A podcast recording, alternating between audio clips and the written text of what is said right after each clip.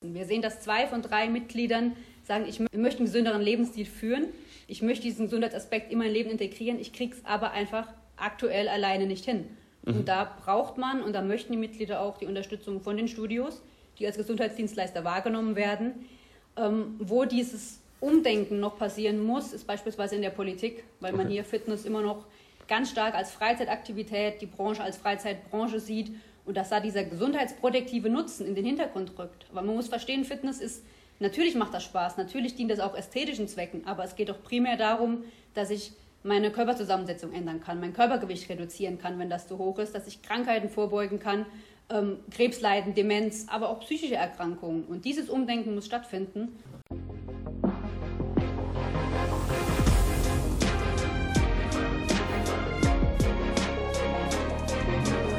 Herzlich willkommen zu Hashtag Fitnessindustrie, der Podcast über die deutsche Fitnessbranche. Von und mit Andreas Bechler.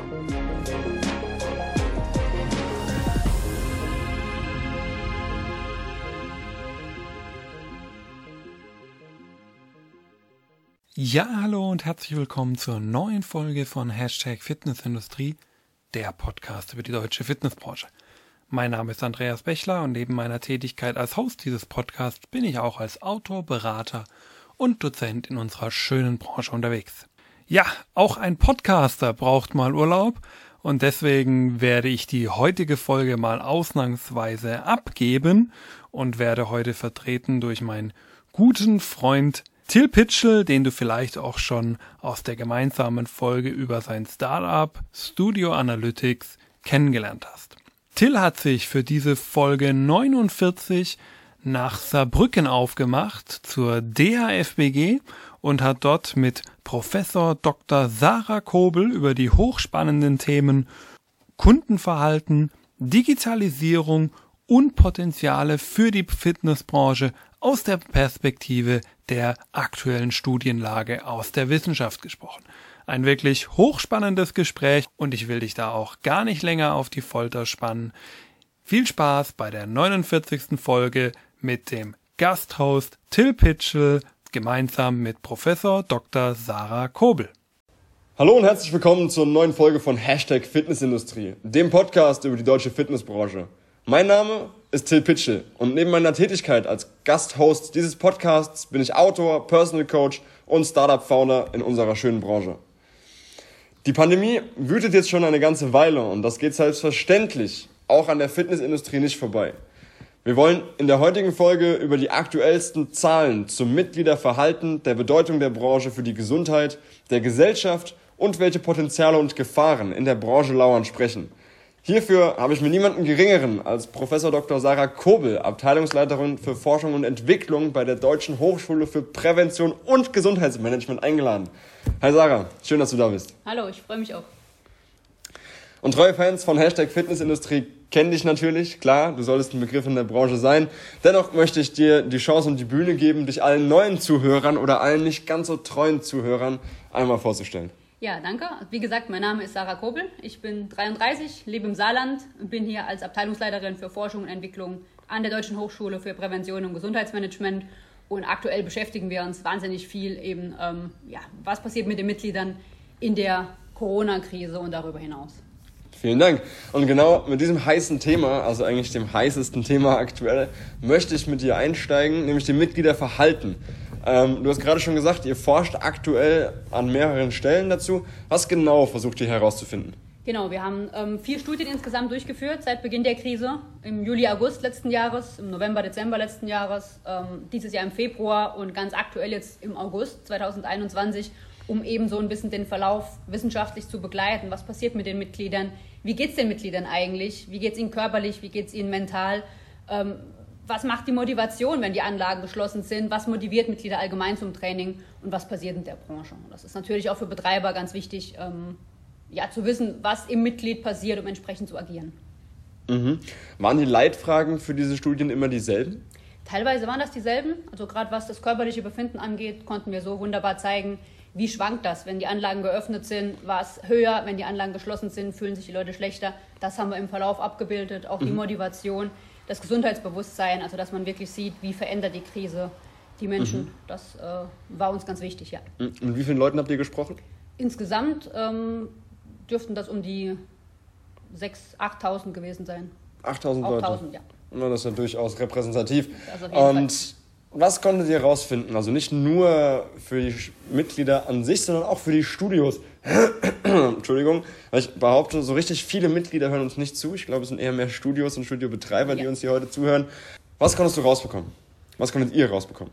Also wir haben ganz klar gesehen, so eine Krise ist ja ein einschneidendes Erlebnis für mhm. viele Menschen und dass sich da Zielvorstellungen, Wertorientierungen verändern und insbesondere auch der Wert von Gesundheit. Also wenn die Krise was geschärft hat, dann sicherlich den Fokus auf die eigene mhm. Gesundheit, wie wichtig das ist. Und das muss in den Köpfen der Menschen ankommen. Und wir sehen bei den Betreibern, dass es ganz klar ist, dass dieser ganzheitliche Ansatz aus Fitnesstraining und einem gesunden Lebensstil, dass das immer mehr Hand in Hand geht. Mhm. Dass das für die Betreiber sehr wichtig ist, dass man diese Dienstleistungen erbringen will und dass dieser Wunsch auch auf Mitgliederseite besteht. Also dass mhm. das Streben nach Gesundheit da ist. Das ist auf jeden Fall gegeben, das sehen wir ganz deutlich und das ist auch ein ganz wesentlicher Schritt für die Zukunft. Und hast du oder habt ihr als Forschungsteam das Gefühl, dass das so schon in den Köpfen drin ist? Leider nicht in allen Köpfen. Also bei den Mitgliedern ist es da. Wir sehen hier natürlich auch, der Wunsch, dieses Verhalten zu zeigen, ist da. Die Leute können es aber nicht umsetzen. Wir sehen, dass zwei von drei Mitgliedern sagen, ich möchte mich, ich möchte einen gesünderen Lebensstil führen. Ich möchte diesen Gesundheitsaspekt in mein Leben integrieren. Ich kriege es aber einfach aktuell alleine nicht hin.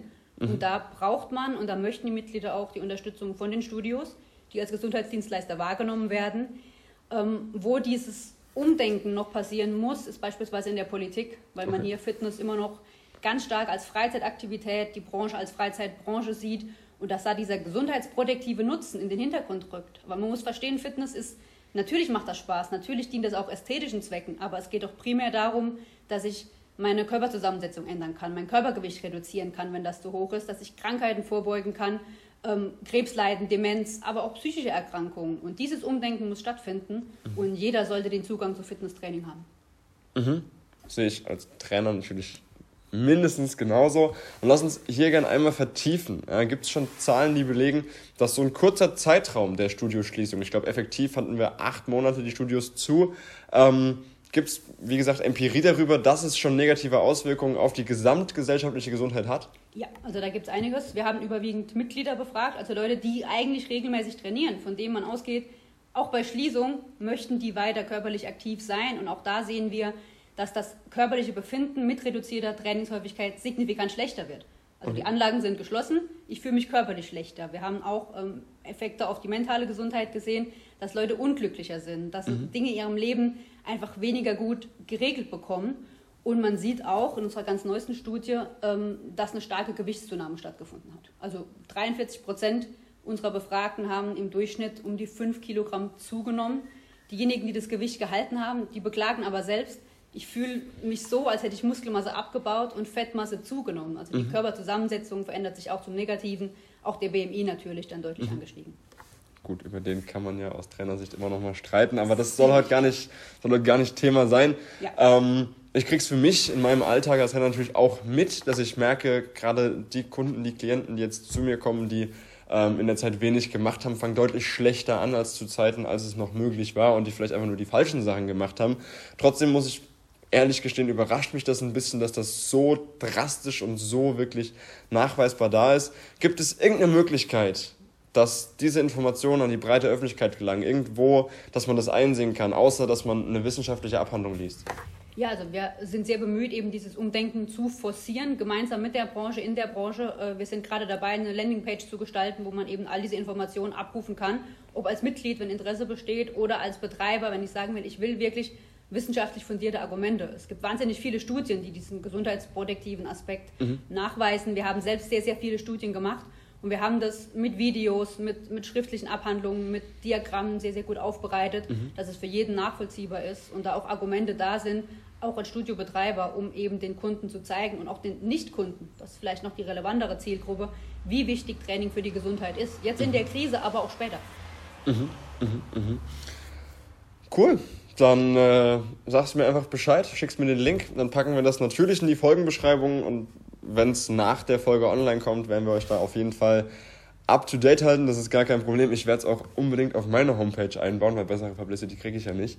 Ähm, lass uns mal einen Schritt weiter gehen in Richtung Digitalisierung. Ja, wir haben während der gesamten Corona-Krise in allen Lebensbereichen erfahren, dass Digitalisierung ein Thema ist. Es werden aber auch immer mehr Stimmen laut, die sagen, Digitalisierung ist inzwischen nur noch eine Worthülse. Es steckt eigentlich gar nichts dahinter. Es kommt nur mal eine App, die den Zugang zum Restaurant ermöglicht oder ein digitaler Impfausweis, dass ich in mein Studio reinkomme.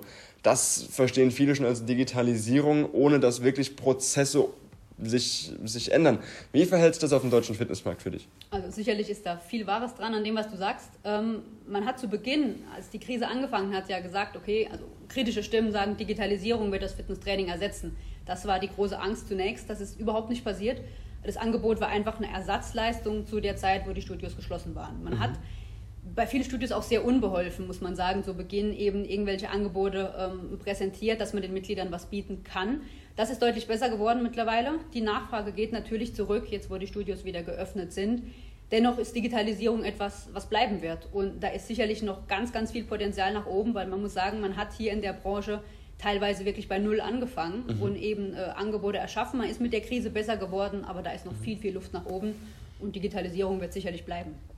Mhm, mhm. Das heißt, du könntest allen, die der Digitalisierung negativ gegenüberstehen und behaupten können, mit Sicherheit können sie das behaupten, dass das ein absolut krisengetriebener Trend ist, den kannst du widersprechen. Ähm, ja, sicher hat die Krise das beschleunigt, äh, auch in vielen anderen Bereichen. Das sehen wir nicht nur in der Fitnessbranche, dass das so ist. Ähm, dennoch sind sich die Betreiber einig, die Mitglieder einig, dass das ein super Zusatzangebot ist und auch aus Betreibersicht ist das ein wahnsinnig gutes Instrument zur Mitgliederbindung. Mhm. Also einfach, wenn meine Mitglieder unterwegs sind, wenn sie vielleicht viel Stress auf der Arbeit haben, wenn sie auf Dienstreisen sind, kann ich so den Kontakt zu meinen Mitgliedern halten. Und allein dafür ist es schon ein ganz wesentlicher Baustein im Leistungsportfolio und der wird auch bleiben, definitiv. Mhm. Mhm. Gibt es da Zahlen, die zeigen, welche Art von digitalen Prozessen sich mehr für die Studios lohnen. Ja, lohnt es sich für ein Studio einfach das nächste Workout-Video hochzuladen aus dem Kursraum mit Trainer XY oder ähm, lohnt es sich eher in ein Konzept zu gehen, wie Peloton das zum Beispiel macht, dass du viel über Livestreams gehst und dann die direkte Ansprache? Genau, also wir haben selber gesehen, dass ähm, Videos, die aufgezeichnet sind, die man einfach nutzen kann, die sind wahnsinnig austauschbar. Weil mhm. jeder Influencer Videos anbietet. Ich finde bei YouTube überall Videos. Ich habe so viele Videos, dass der Kunde gar nicht beurteilen kann, was davon ist gut, was ist schlecht. Was nehme ich jetzt? Ähm, und da lässt man sich vielleicht von den falschen Größen leiten. Was wir gesehen haben, was erfolgreicher ist für die Mitglieder in Studios, sind Livestreams. Weil ich mhm. da die Möglichkeit habe, auch wenn ich nicht vor Ort sein kann, mir mein Studio mit meinem Trainer, vielleicht mit den Leuten, mit denen ich eigentlich gerne im Kurs trainiere, mir das nach Hause zu holen oder ins Hotelzimmer zu holen und dann diese Bindung zum Studio aufrechtzuerhalten. Mhm. Also Livestreams ganz klar ähm, vor Videos auf jeden Fall. Mhm. Mhm. Zahlen zu Reaktionsquoten gibt es da aber nicht. Nee, da haben wir bisher keine. Schade, schade. Das wäre jetzt spannend gewesen, aber gut, so ist das mit aktuellen Zahlen. Man hat nicht immer zu allem was. Ähm, wir haben zum Glück nicht nur aktuelle Zahlen, mit denen du dich offensichtlich viel beschäftigt hast, sondern wir haben auch eine ganze Menge historische Zahlen. Lass uns mal aus beiden kombiniert versuchen, irgendwas abzuleiten. Siehst du Potenziale in den nächsten Jahren für die Branche? Also Potenziale sehe ich ganz klar im Kerngeschäft. Ähm, mhm. Das klingt jetzt vielleicht verwunderlich auf den ersten Blick. Aber dieser Gesundheitsaspekt ist, wie schon angesprochen, der wird immer präsenter. Und wenn sich die Branche auf ihr Kerngeschäft fokussiert und sagt, wir sind Gesundheitsdienstleister, wir haben einen ganz, ganz wesentlichen Gesundheitsauftrag, den wir erbringen können und auch wollen und auch müssen. Und da ist ein ganz klares Potenzial drin zu sehen, dass da eben das Bewusstsein geschärft wird, dass man sich auch als Anbieter noch stärker hier positioniert. Wir sehen, die Positionierung geht in diese Richtung, aber ähm, da liegt auf jeden Fall ganz klar das Potenzial für die Zukunft. Mhm, mhm. Jetzt haben wir gerade Positionierung schon mal ganz kurz von dir gehört. Ich weiß aus den letzten Zahlen, die mir öffentlich zugänglich gemacht wurden, Eckdatenstudie Stichtag 31.12.2020, dass wir knapp 45 Prozent positioniert haben im Gesundheitsbereich. Habt ihr Zahlen, die einen Trend zeigen, ob das mehr wird, weniger, ob das gleich bleibt? Also es wird ähm, definitiv noch ein bisschen mehr werden. Wir sehen eben, wie schon gesagt, dass das Bewusstsein stärker wird, dass sich Fitness und einen gesunden Lebensstil insgesamt stärker verankert, dass das Hand in Hand geht, dass man das verzahnt, dieser ganzheitliche Ansatz. Das ist angekommen in der Branche, bei den Mitgliedern, bei den Betreibern, bei allen Akteuren eigentlich auf dem Markt. Deshalb glaube ich, dass hier die Tendenz noch weiter nach oben geht. Okay, das heißt, die Gesundheitsstudios siehst du oder seht ihr dann als Team für Forschung, die diese Studien durchführen und dann im Prinzip am Markt eng dran sind, die seht ihr, ich sage jetzt mal ganz plump und das wird zu oft gesagt, als Gewinner von so einer, von so einer Pandemie, von so einer Krise? Genau, also ähm, als Gewinner für uns alle, für die, für Mhm. die gesamte Bevölkerung, weil Gesundheit das, das wichtigste Gut ist, das wir haben. Und wenn man die Dienstleistung erbringt, klar, und das, das tun die meisten Anlagen, dann sind das sicherlich die Gewinner, ja. Genau, genau. Jetzt muss natürlich die Frage erlaubt sein, wenn sich auf einmal alle im Sektor Gesundheit und alle im Sektor ähm, Gesundheitsstudio positionieren und alle was für die Gesundheit tun wollen und die meisten das im allerbesten Fall dann auch tun, verschwimmt es dann nicht zu sehr? Ja? Wird dann ähm, dieser Aspekt von Gesundheitsstudio schon wieder zu sehr in den Lifestyle reingezogen und könnte dann auch wieder nur ein Trend sein, der verblasst? Ähm, nein, würde ich nicht so sehen. Also die Frage ist absolut berechtigt, klar. Aber Gesundheit ist ähm, die Kernkompetenz einer jeden Fitness- und Gesundheitsanlage.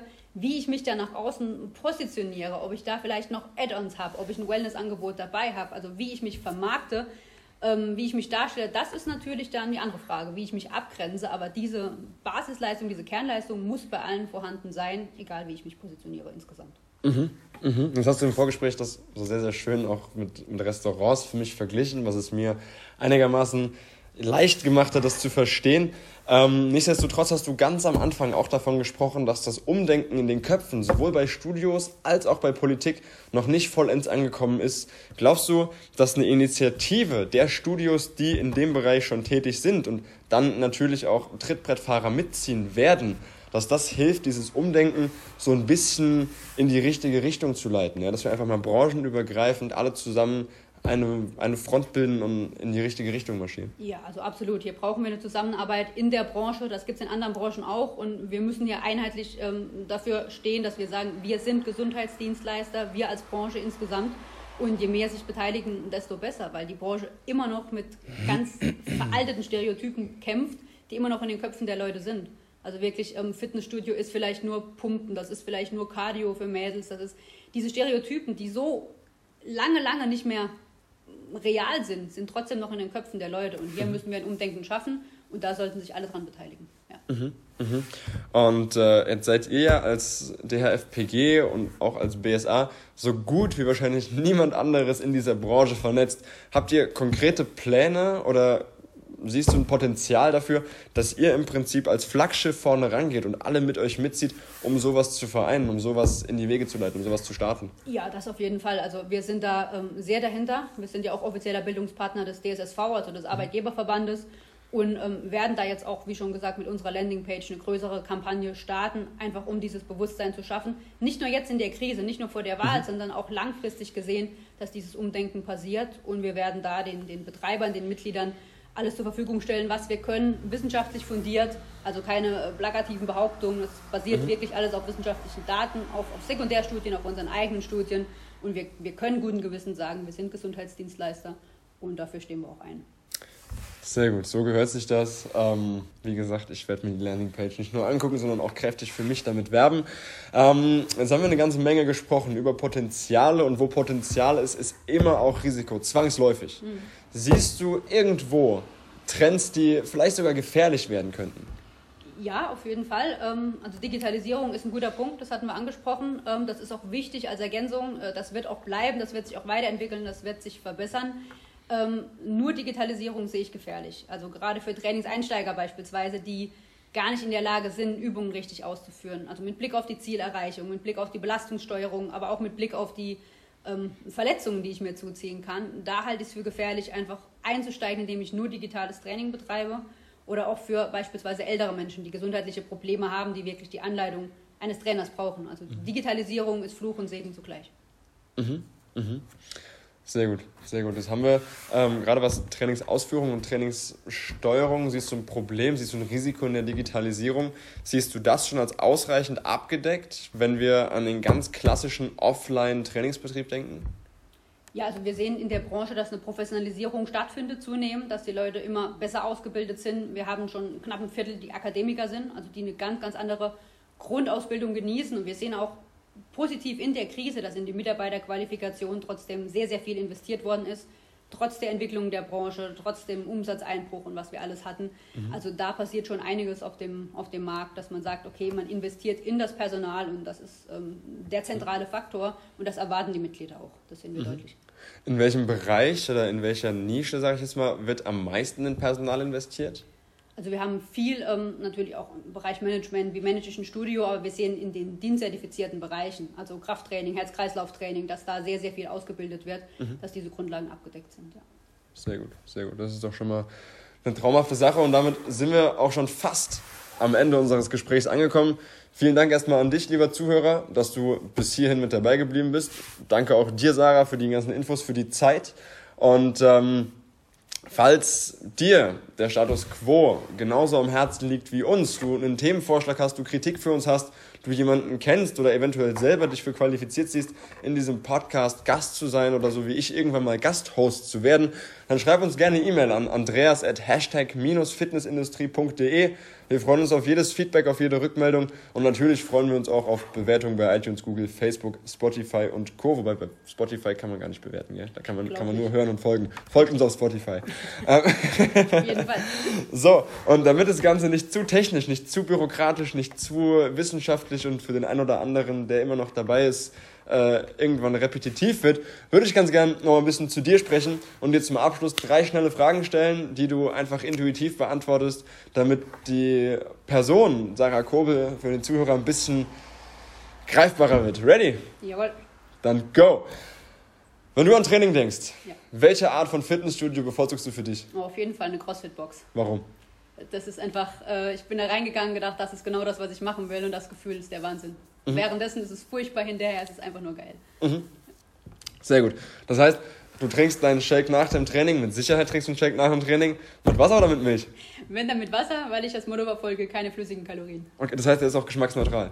Äh, nee, das nicht. Also wenn ich dann Proteinpulver drin habe, klar habe ich ein paar Kalorien, aber ich esse die in der Regel lieber, als okay, ja. ich die trinke. Verständlicherweise. Was ist dein klassisches Post-Workout-Meal? Meistens Quark, Magerquark mit ein paar, paar Blaubeeren drin. Ganz klassisch. Keine Kohlenhydrate, das ist spannend. Da, da müssen wir dann auch nochmal diskutieren. du, ich kenne einen guten Trainer. Äh, letzte Frage. Wo wärst du heute, wenn du nicht in der Forschung wärst für die DHFPG oder eine andere Hochschule, wenn du nicht den akademischen Weg gegangen wärst? Ich muss sagen, ich liebe meinen Job sehr. Wenn ich diesen Weg nicht gegangen wäre, hätte ich vermutlich äh, ein eigenes Café. Weil ich der Meinung bin, wenn man unterwegs ist und möchte schnell was auf die Hand nehmen, man bekommt nichts ordentliches zu essen. Ne? Also Protein bleibt da auf der Strecke, man kriegt überall leere Kohlenhydrate, man kriegt Zucker, man kriegt Fett. Ich glaube, da hätte ich Spaß dran. Mhm. Das heißt, du hättest geplant, in Armut zu sterben. Das ist schon mal gut. Schöne Zusammenfassung. Sehr gut, sehr gut. Das war's für heute. Wir sind am Ende von Hashtag Fitnessindustrie angekommen. Vielen lieben Dank nochmal, Sarah. Vielen lieben Dank an dich, dass du zugehört hast. Und ähm, ich bin mir sicher, dass das ein oder andere Interessante heute mit dabei war. Wenn nicht, hört's nochmal, dann habt ihr es nicht verstanden. Es war vieles Interessantes für mich dabei. Ähm, die letzten Worte gehören, wie das für jeden guten Gastgeber gehört, immer dem Gast was hast du noch? Genau, also an alle Mitglieder, bleibt einfach dran, trainiert weiter, tut was für eure Gesundheit, lasst es euch gut gehen. Und für alle Betreiber ähm, auch hier forciert diesen Gesundheitsaspekt. Und wenn ihr Input braucht, wir haben unseren Aufstiegskongress ab Oktober digital für alle kostenfrei zur Verfügung. Da gibt es wahnsinnig spannende Vorträge, die vielleicht ganz neue Impulse schaffen. Also wenn da jemand reinschauen möchte, herzlich willkommen. Gut, dann alles Gute, bis bald, bleibt gesund.